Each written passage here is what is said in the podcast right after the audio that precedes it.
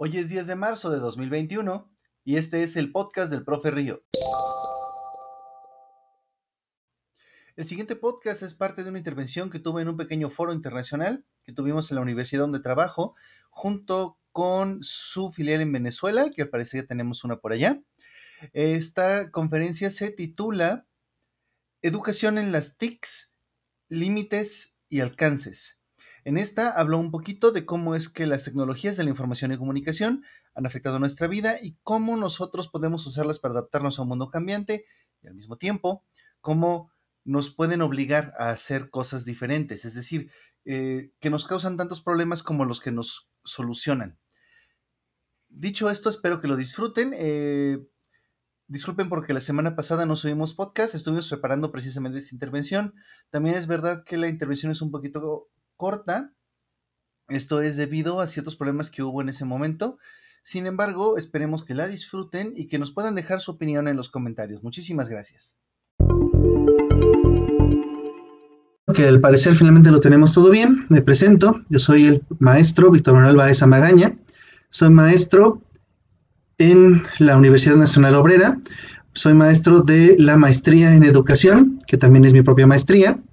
Soy psicólogo, soy perito en psicología jurídica y forense, y el día de hoy me invitaron a hablarles de cómo las tecnologías tienen ciertos alcances que nos van a ayudar a mejorar la educación, mientras no tienen otros límites que nos hacen más difícil la tarea educativa. Hablando de la pandemia reciente que hemos pasado como, como pueblo del mundo, esto nos ha servido para demostrar que no estábamos preparados para un cambio fuerte en la materia de educación. Ya tiene algunos años que estamos escuchando a personas en todos los medios de comunicación, es decir, en estas mismas TICs, diciendo que la educación, como ya la conocíamos, estaba completamente obsoleta. Hay incluso un libro que se llama La educación está muerta, o mejor dicho, la escuela está muerta. Nos dice en este libro que las nuevas tecnologías nos van a llevar hacia una era donde no va a ser necesario asistir a clases es más, donde los programas de estudio, los libros y la información como nosotros la compartimos hoy en día no serán necesarios. ¿Es esto demasiado optimista? Con casi toda seguridad. Sin embargo, vamos a analizar por qué decimos todo esto. Bueno, tenía preparado para ustedes toda una linda presentación, pero pues una de las cositas raras que, que nos ha estado limitando la tecnología es que al parecer no puedo compartirles mi presentación y al mismo tiempo estarles hablando por razones totalmente aleatorias.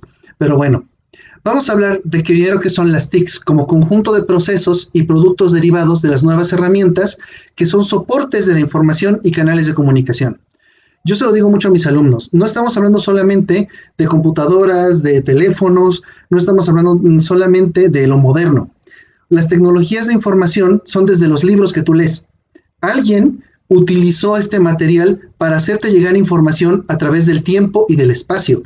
Es decir, a lo mejor Julio Verne escribió sus libros en Francia o en España hace cientos de años, pero han llegado a ti cientos de años después y muchísimos kilómetros más. Al mismo tiempo, cuando tú pones un tweet que le llega a absolutamente todo el mundo, a todo el mundo que quiere verlo, porque tenemos ciertos límites, estamos también comunicándonos en el tiempo y en el espacio hemos acortado las brechas de tiempo y hemos casi universalizado las de espacio.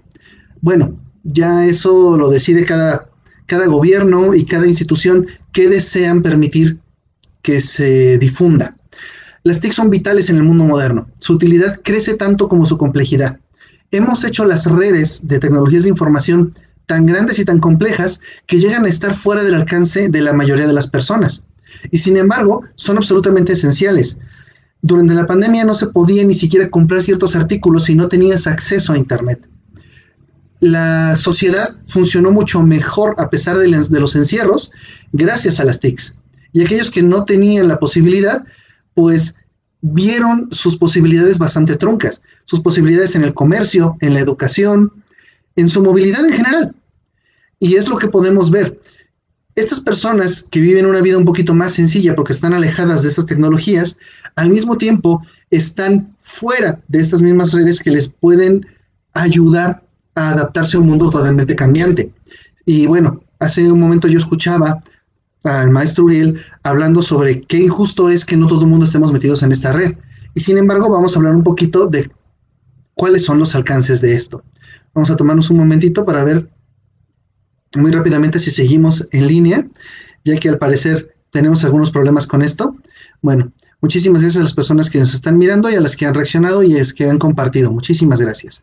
Bueno, continuando con lo que estamos diciendo. En términos de alcance, en México, por ejemplo, tenemos 80 millones de usuarios de Internet.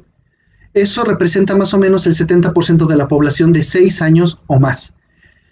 Hablando de personas en edad escolar. Esto es 4.3% más que en los años pasados y casi 12.5% que en los últimos 5 años, lo que quiere decir que aunque la población siga creciendo, el porcentaje también va a seguir creciendo, por lo que llegaremos a un momento, o al menos esa parece ser la tendencia, en la que un 99, un 100% de las personas tendrán acceso directamente a Internet. Dicho esto, Internet no lo significa todo ni tampoco vamos a hablar de personas en general.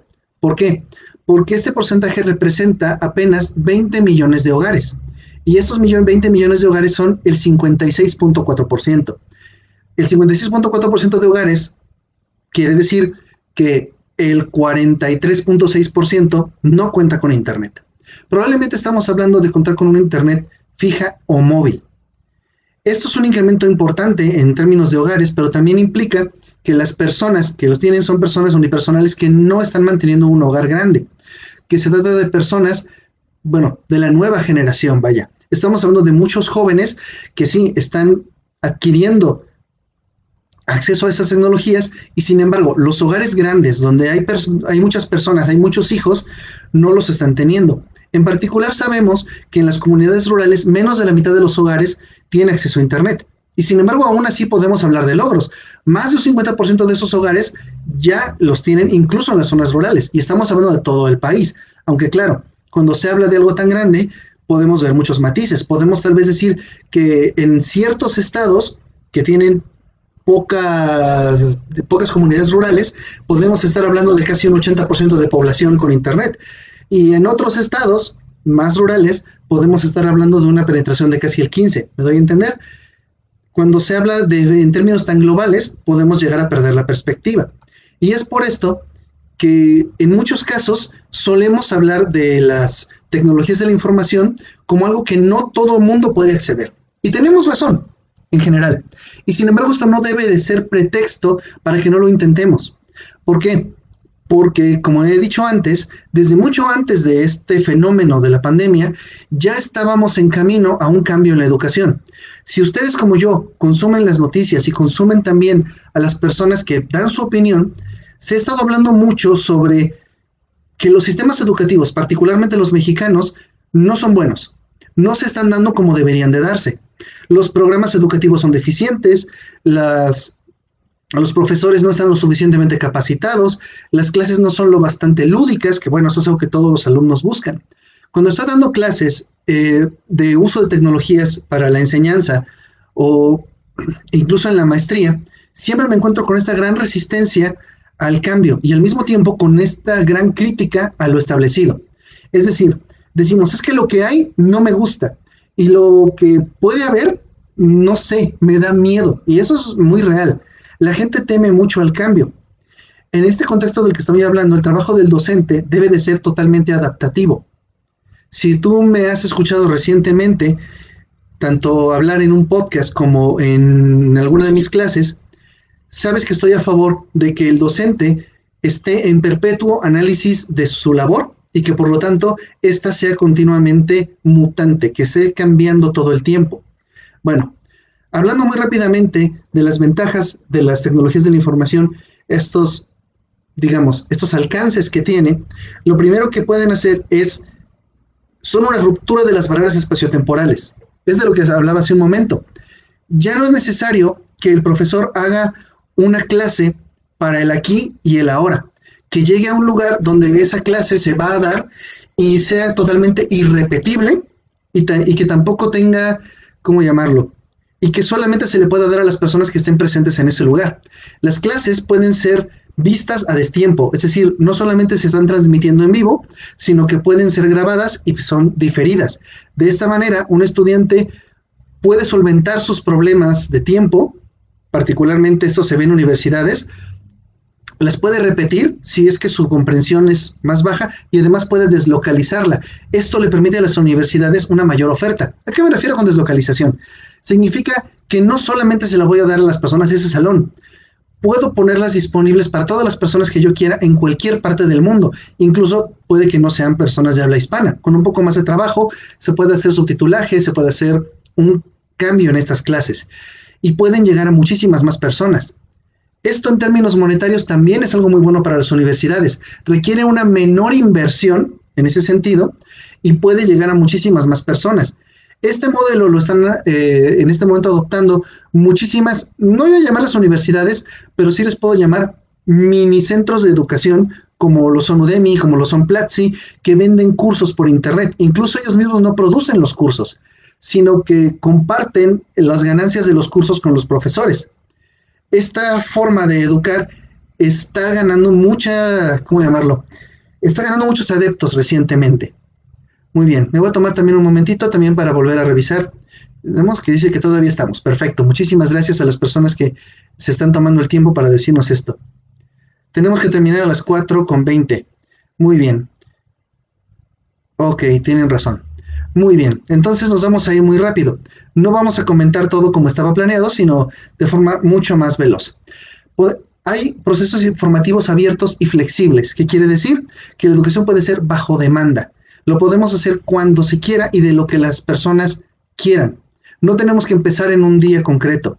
Además de eso, mejora la comunicación entre los distintos agentes del proceso de enseñanza-aprendizaje hay comunicación síncrona y asíncrona, es decir, podemos comunicarnos en vivo y al mismo tiempo podemos comunicarnos a destiempo.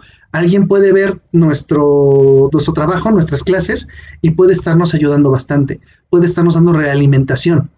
Es una enseñanza más personalizada. Esta es una crítica que se le hace a esto de que la enseñanza no puede ser personalizada si es en línea y es todo lo contrario. Una persona puede incluso elegir sus cursos, una persona puede elegir a sus maestros de una forma mucho más abierta en ese tipo de enseñanzas, siempre y cuando obviamente los programas lo permitan. Y creo que es lo que debemos hacer, ampliar los espectros. La libertad debe estar por encima del diseño del curso, es decir, bueno, no debe de estar, sino que puede estar. Esto además nos permite crear cursos ah, para los estudiantes en donde aprendan a estudiar, a que sean autónomos en muchos casos mucha gente ha dicho que, la, que ser autodidacta es algo imposible, pero aunque tengan razón, eso no quiere decir que una persona no pueda valerse de quien quiera, de cualquier medio que tenga disponible para poder aprender más rápidamente. Hay una posibilidad de interactuar con la información, se pueden hacer simulaciones, retroalimentación, se puede hacer mucho mayor difusión. Además de que esto permite una autoevaluación mucho más completa de la que se pudo haber hecho en otros momentos también eleva el interés y la motivación de los estudiantes al ser mucho más rico. Esto es un poquito mentira, porque si fuera solamente por el hecho de ser virtual, motivar a los estudiantes, no estaríamos teniendo el problema que tenemos actualmente. Al contrario, los estudiantes se sienten muy desmotivados por esto.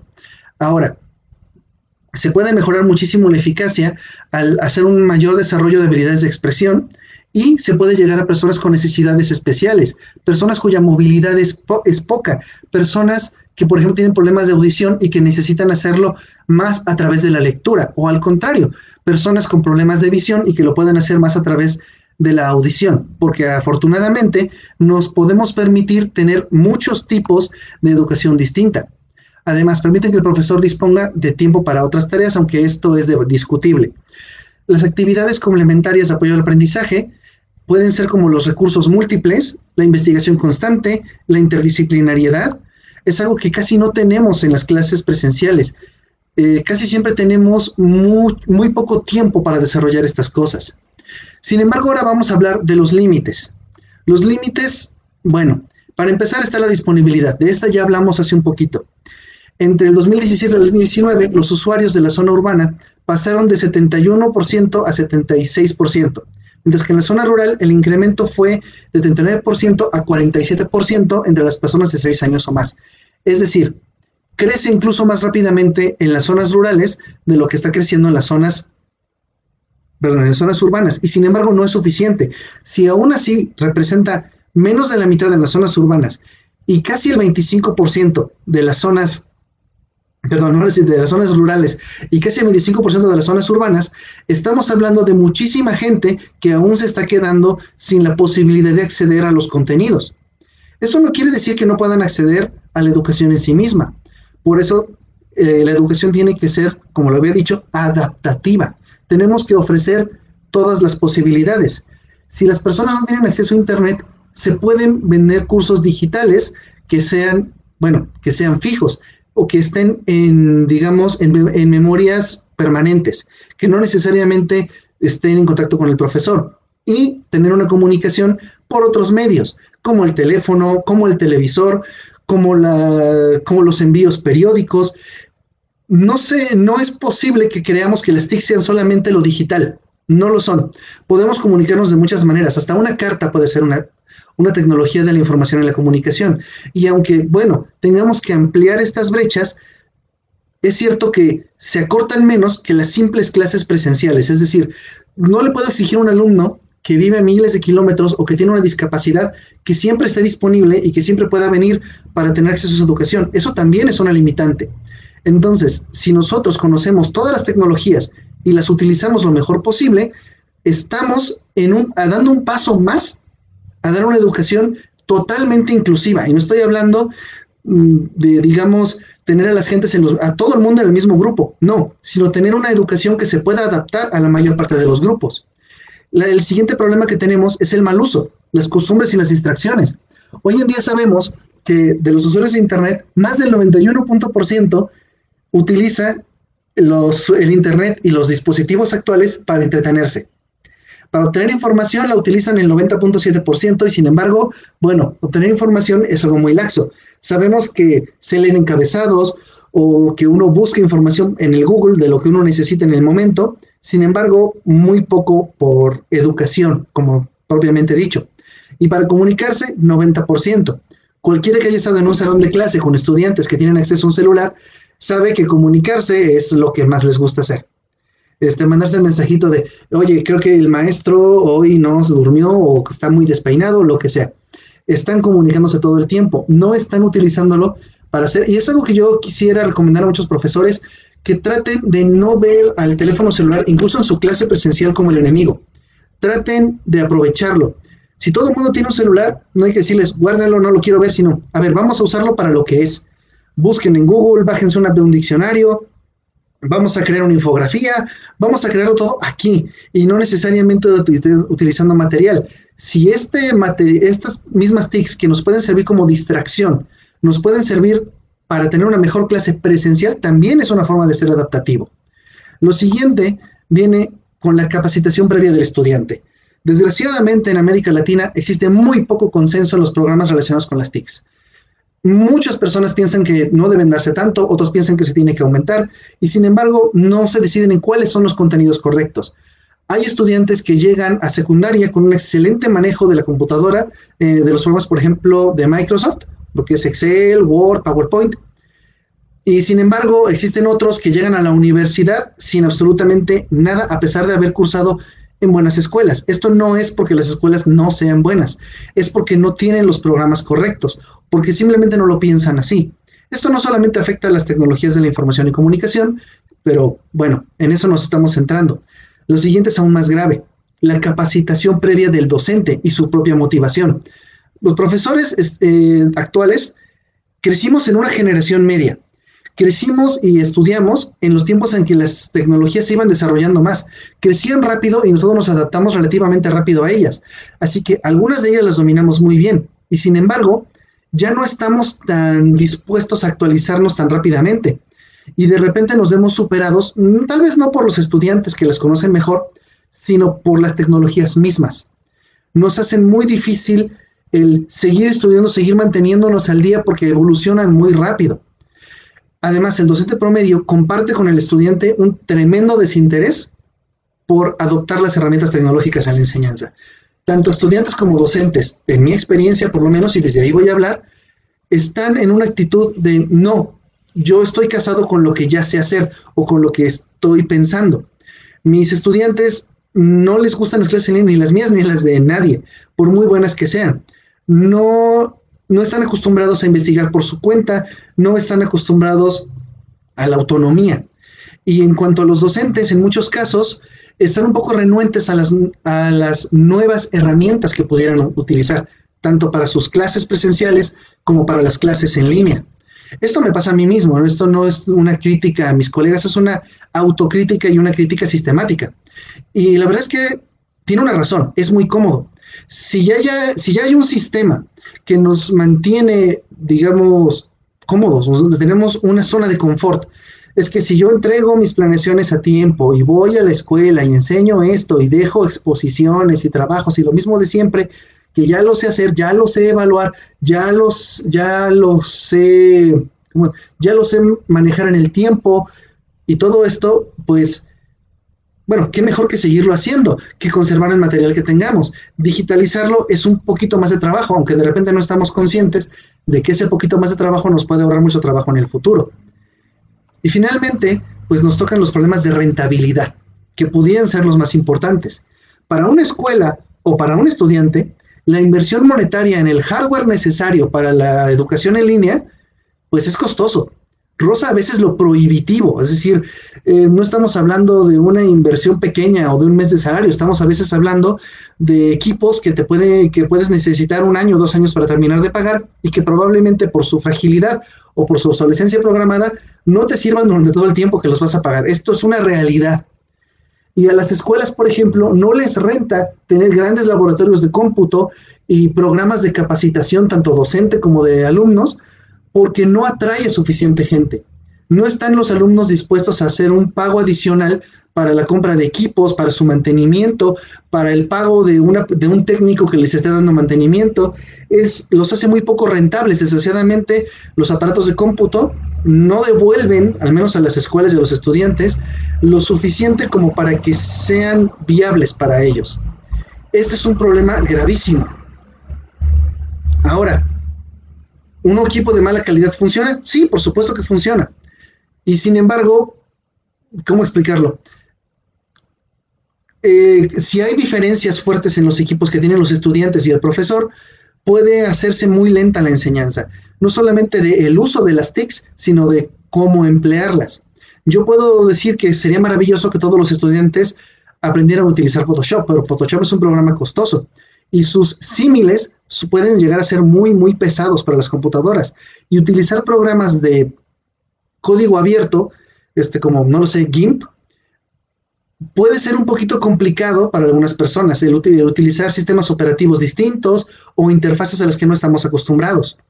La rentabilidad, lo que queramos o no, es uno de los más grandes problemas o uno de los más grandes límites de las TICs. Esto fue extremadamente resumido. Había mucha más información que yo quería compartir con ustedes. Espero que eh, en esencia se pueda entender de lo que estábamos hablando. Ha sido cortito debido a los grandes problemas, pero esto también nos ha servido como un ejemplo. Para poder simplemente comenzar, tuve que contar con el hardware, que hoy desgraciadamente me falló. También tuve que contar con el software y también falló. Y estos fallos también son un límite de las TICs. Y sin embargo, el aprender a lidiar con ellos son también parte de un alcance.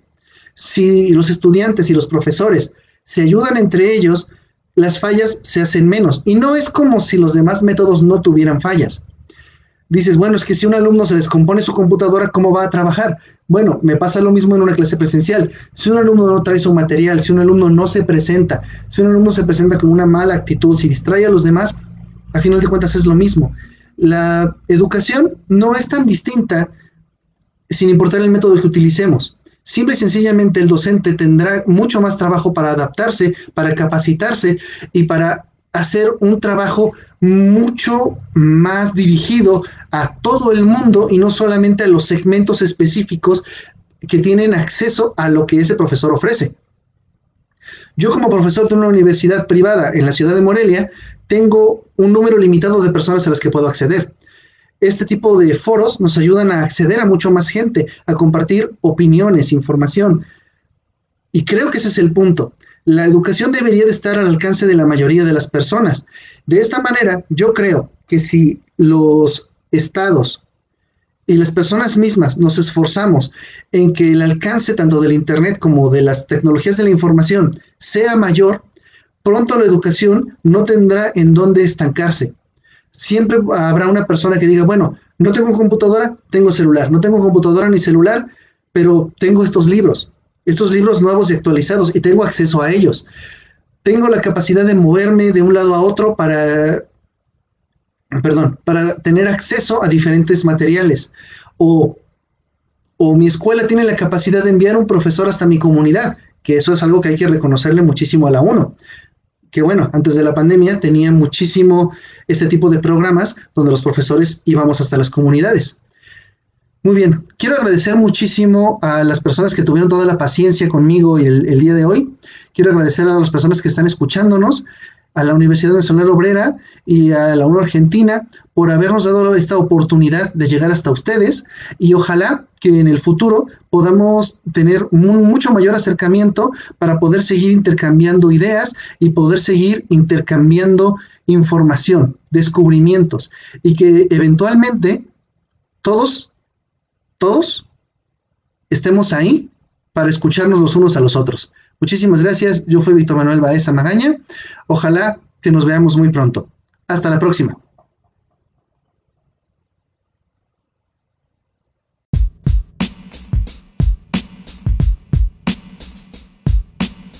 Queremos agradecer en especial a los Patreons que hacen posible este programa, como los Sonistli, Daniel Arevalo, David X, Erisu, Janus G, Gaby Rodríguez, Carlos Enrique Estada Reyes, Luis Ávila y Juan Miguel Chacón Bazán. Muchísimas gracias a todos ustedes. Ustedes son lo máximo. Muchísimas gracias.